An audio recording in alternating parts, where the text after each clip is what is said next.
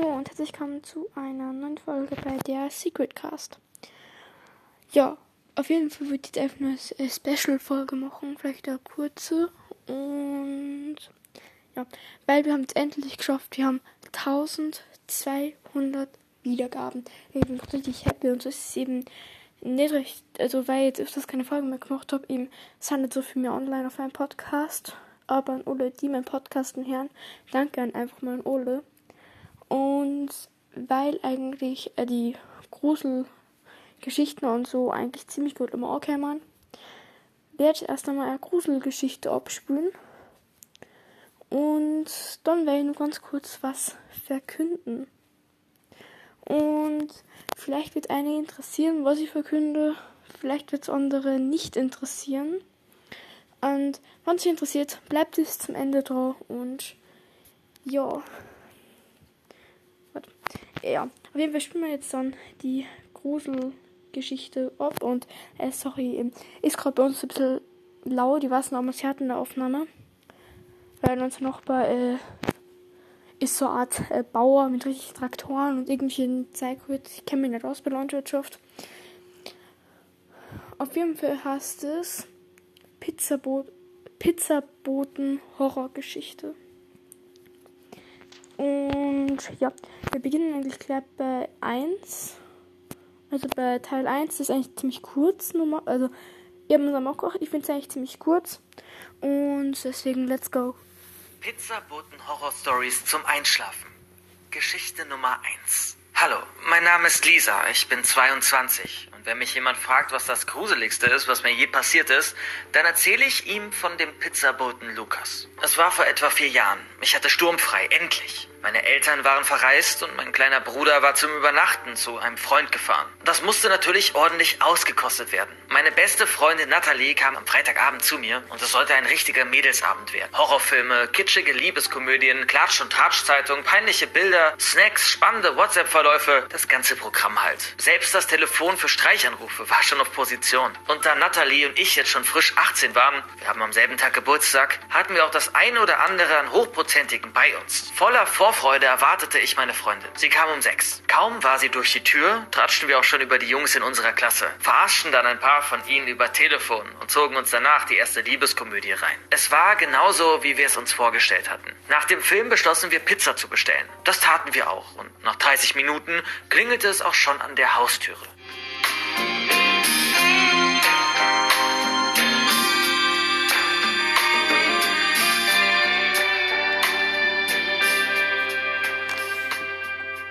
Wir waren beide zu diesem Zeitpunkt schon gut angetrunken und mit hungrigem Magen ging ich zur Haustür. Ich drückte die Klinke, machte die Tür auf und Hallo, was war das denn für ein hübscher Kerl? Vor mir stand ein gut gebauter, extrem gut aussehender Junge mit zwei Pizzen in der Hand. Ungefähr mein Alter. Er grüßte mich charmant und sah mich verführerisch an. Mein Gott, war der hübsch, dachte ich mir, als ich unsere Pizzen entgegennahm. Zum Glück hatte ich schon einen guten Pegel. Deshalb hatte ich keine Hemmung, meinen neuen Schwarm in ein Gespräch zu verwickeln. Wir unterhielten uns insgesamt ganze zehn Minuten und so wie wir miteinander redeten, war es klar, worauf das Ganze hinauslaufen würde. Selbst als Natalie kam und schon mal die Pizzen mit in die Küche nahm, redeten wir noch weiter. Der hübsche Pizzabote nannte mir seinen Namen, Lukas Heinemann. Er war 18, genau wie ich, und erzählte mir, dass er vor drei Monaten erst hierher gezogen war. Dass er Basketball spielte und hier beim Lieferservice am Wochenende jobbte, um in den Ferien in den Urlaub fliegen zu können und dass er gerne Motorrad fuhr. Zur Schule ging er ein Ort weiter. Er wohnte leider nicht direkt in meiner Nähe. Wäre ja auch zu schön gewesen. Als wir uns verabschiedeten, fragte er nach meiner Nummer und wir verabredeten uns für das nächste Wochenende.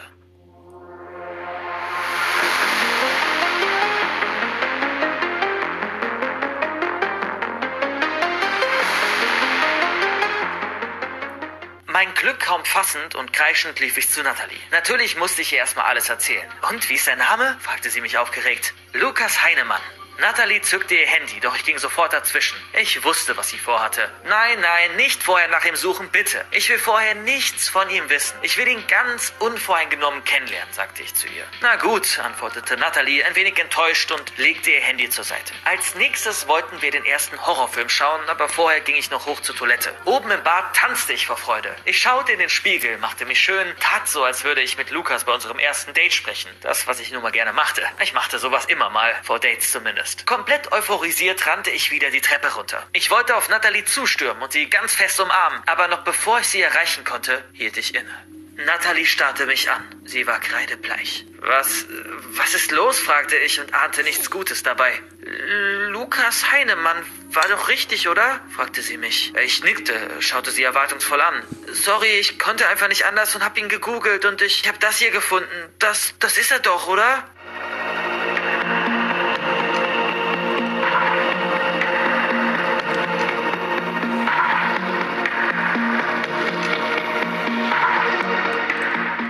Nathalie drückte mir ihr Handy in die Hand und ich sah einen Artikel mit einem großen Bild von Lukas. Die Überschrift lautete 18-Jähriger stirbt tragisch bei Verkehrsunfall. Mir stockte der Atem. Der Artikel war auf den 25.01. datiert. Wir hatten den 29.04.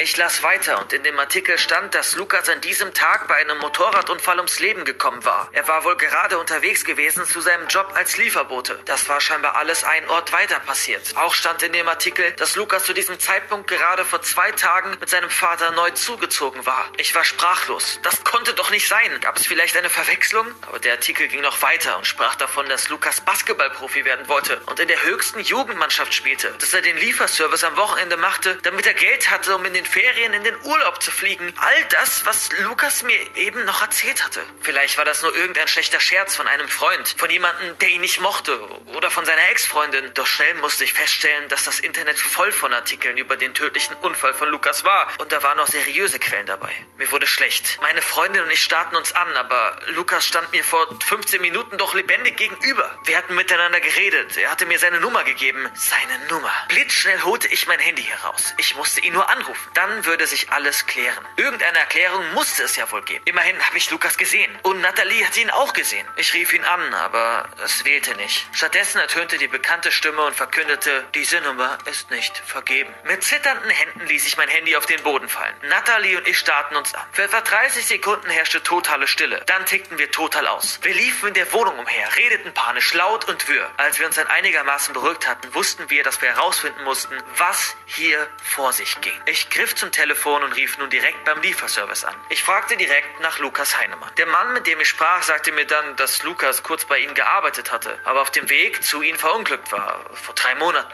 Als ich ihm versicherte, dass Lukas uns aber gerade die Pizza gebracht hatte, wurde er sehr wütend und polterte, was uns denn einfiele, darüber Scherze zu machen und legte auf.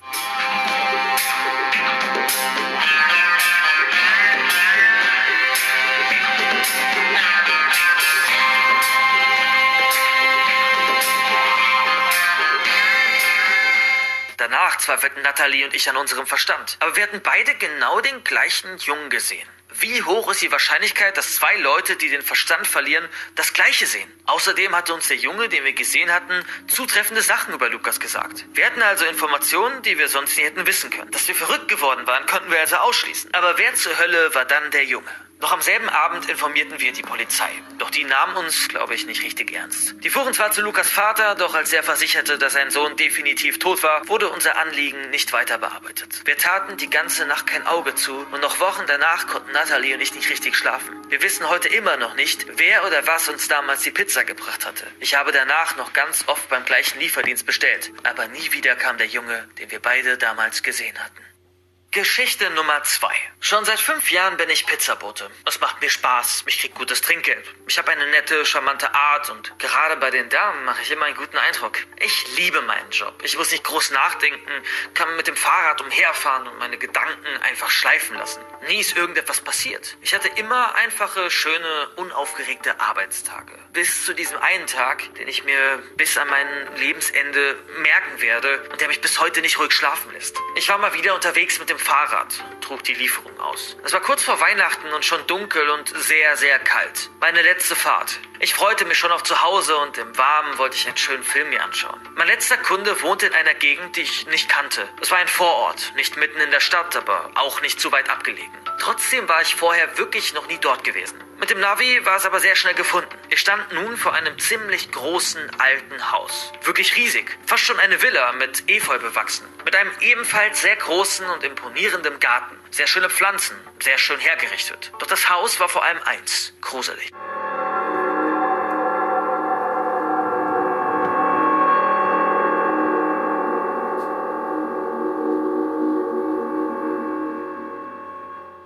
Ich dachte mir da schon, wenn man irgendwo einen neuen Dracula-Film drehen sollte, dann wahrscheinlich hier. Natürlich durfte auch das riesige Gittertor vor dem Haus nicht fehlen, an dem ich erstmal klingeln musste, um überhaupt erst zum Haus selber gelangen zu können. Ich klingelte und nach einiger Zeit hörte ich eine schaurige Frauenstimme. Ja? Beim Hören dieser Stimme musste ich mich kurz schütteln, aber rief dann mit freundlicher Stimme, Ihre Lieferung ist da. Das Geräusch am Tor ertönte und ich betrat das Grundstück. Ich ging zur Haustüre, wo mich die Frau bereits erwartete. Ich war verwundert, als ich eine Frau mittleren Alters sah, zu der die Stimme so gar nicht passen sollte. Sie sah nett aus. Sie nahm die Pizzen entgegen. Wow, insgesamt sechs Stück. Aber wahrscheinlich wohnte hier auch eine große Familie. Und sie bedankte sich. Das war aber wirklich nicht die Stimme, die ich gerade gehört hatte. Naja, wie schon gesagt, wahrscheinlich lebten hier einfach mehrere Leute. Wieder einmal bekam ich gutes Trinkgeld und mit einem Lächeln verabschiedete ich mich.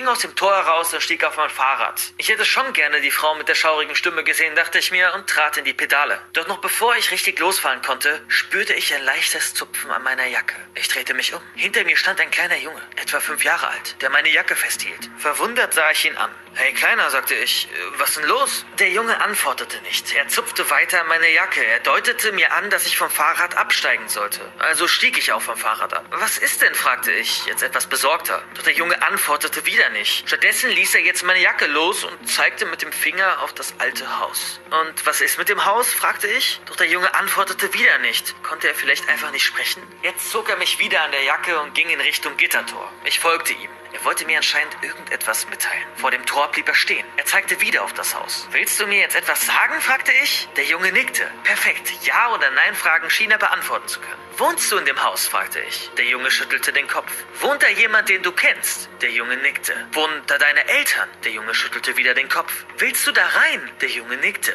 Soll ich für dich klingeln? Der Junge nickte wieder. Ich klingelte.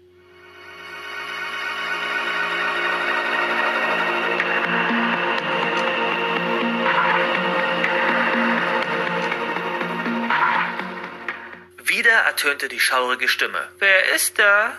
Ähm, hier ist der Pizzabote äh, von gerade eben. Hier ist ein kleiner Junge, der sagt, dass er zu Ihnen will. Es kam keine Antwort. Stattdessen wurden wir reingelassen. An der Tür erwartete uns dieses Mal eine Frau mittleren Alters. Ah, Niklas, sagte sie fröhlich und nahm den Jungen in den Arm. Da bist du ja endlich. Die Frau hob Niklas hoch und ging wieder zur Türe. Niklas sagte nichts. Vielen, vielen Dank. Wir haben den kleinen Ausreißer schon überall gesucht. Nachdem sie diesen Satz gesagt hatte, wusste ich, dass hier irgendetwas faul war. Die Art und Weise, wie sie betonte, das falsche Lächeln, diese unechte Art der Bemutterung, irgendetwas stimmte hier nicht. Niklas hatte den Kopf geschüttelt, als ich ihn gefragt hatte, ob hier seine Eltern wohnen. Aber diese Frau tat so, als wäre sie seine Mutter. Äh, Entschuldigung, eine Frage noch. Äh, sind Sie eigentlich die Mutter des Jungen? Ja, entgegnete sie. Das war das Stichwort. Der Junge war in Gefahr. Ich musste handeln sofort. Als die Frau die Tür zumachen wollte, rammte ich meinen Fuß dazwischen. Die Frau gab einen Schrei von sich und schreckte zurück.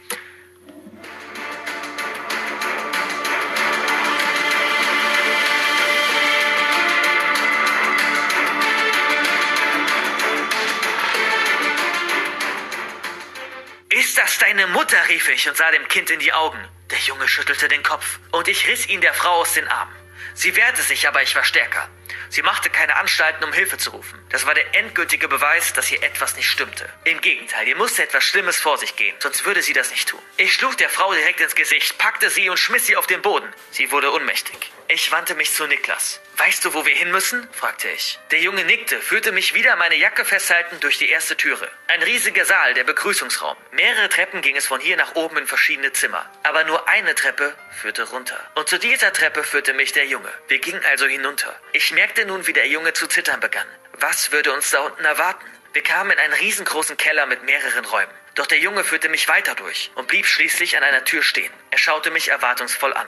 Da drin? fragte ich. Er nickte. Mein Herz fing an zu rasen, aber jetzt gab es kein Zurück mehr. Ich drückte die Klinke herunter und öffnete die Tür. Als nächstes stieß ich den lautesten Schrei aus, den ich jemals von mir gegeben hatte. Denn was sich in diesem Raum befand, war die Hölle auf Erden. Wenn es wirklich einen Gott gibt, dann fragt man sich, wieso er so etwas zu.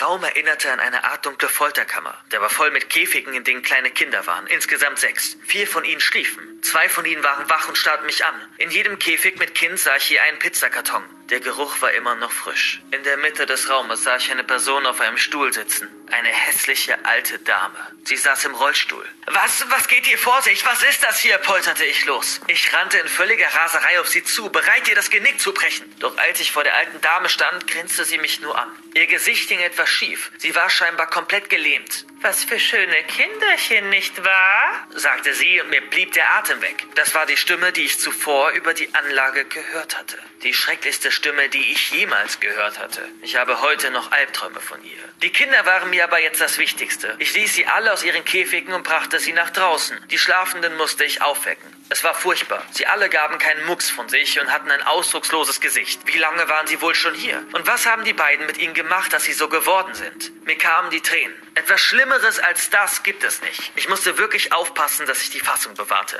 Gleich seid ihr wieder bei Mama und Papa, sagte ich ihnen. Doch dann konnte ich meine Tränen nicht mehr zurückhalten.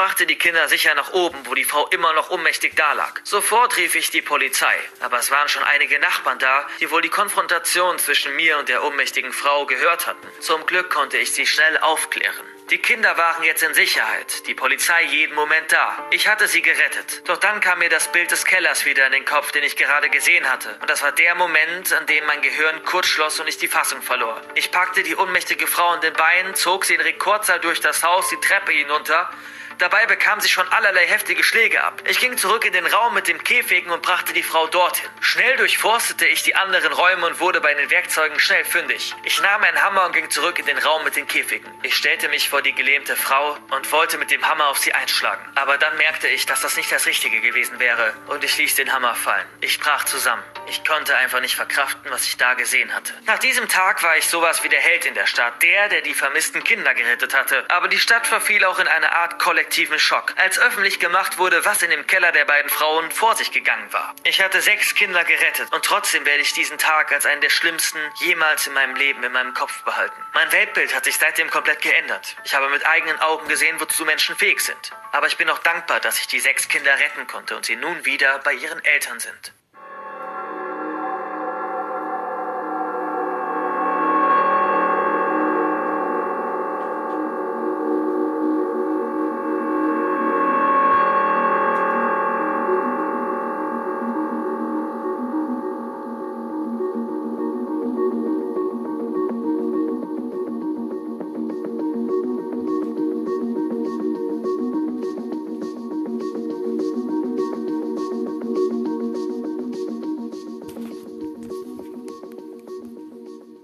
Angst, sie würden alle als Geisel nehmen. Drum plante ich ein. Okay, das war jetzt ähm, das Ende der Folge. Ähm, das nächste Mal schon wieder was, was Neues. Auf jeden Fall werde ich jetzt sagen, nämlich am Wochenende, am Samstag, schlaft nämlich mehr Freunde bei mir. Und wir haben vor, mitten in der Nacht aber Sachen zu machen. Also, äh, also kurz gesagt haben wir vor, äh, mitten in der Nacht, vielleicht so um 12, 11, so was aussieht zu gehen mal, mit Taschenlampen und da in der Nähe, äh, Nähe von, von unserem Haus ist nämlich ein Wald und wir haben Bock da mal reinzugehen. In der Nacht. Wahrscheinlich werde ich nicht mitten in der Nacht mit das Handy umeinander rennen. Bin mir nicht sicher, vielleicht werde ich es machen, vielleicht auch nicht. Vielleicht werde ich es der nächsten Doktor von erzählen, weil wie gesagt, habe ich Family Link und ich weiß nicht, ob ich vielleicht länger Handyzeit kriege. Das weiß ich eben nicht. Also, ja, muss eben noch gucken. Und wahrscheinlich werden wir uns noch irgendeinen Horrorfilm anschauen. Wir haben uns überlegt, ob wir uns Chucky anschauen. Ja, ich werde mal schauen, ob wir uns Chucky anschauen, weil wahrscheinlich, wahrscheinlich, ein geiler Film, keine Ahnung warum. Würde ich wahrscheinlich gern anschauen, der ist ab 16 der Film, also ja ja, ich finde, das kann man machen, weil, ja, sie schläft zum ersten Mal bei mir, weil ich umgezogen bin und, ja, wie gesagt, da zwei Personen bei mir, äh, haben bei mir geschlafen. Aber für alle, die jetzt gedacht haben, bei mir schlafen, die sind einfach nur behindert, weil nicht vollständig bei sowas, okay? Normal Freundschaft schlafen. Nicht komisch schlafen, okay? Vorher die vorgestocht haben. Es gibt nämlich sehr viel. Wie ihr, meine Freundin. Wenn ihr einen Podcast haben würdet, würde ihr wahrscheinlich meine Freundin richtig vorstellen. Meine Freundin ist einfach so behindert. Wir sind einfach richtig geistig behindert im Hirn. Ist halt so bei uns. ja, auf jeden Fall, was ist das Ende der Folge? Es wird eben nur erzählen. Also, falls Bock habt, ihr könnt ja gerne irgendeinen richtig coolen Horrorfilm, der ich gerade freut, in die Kommentare schreiben. Ihr habt bis Samstag an Abend Zeit. Weil dann schauen wir uns einen Film an. Also, ich würde raten, schnell in die Kommentare zu schreiben. Und ja, das war eigentlich alles, was ich sagen wollte. Und ciao, ciao.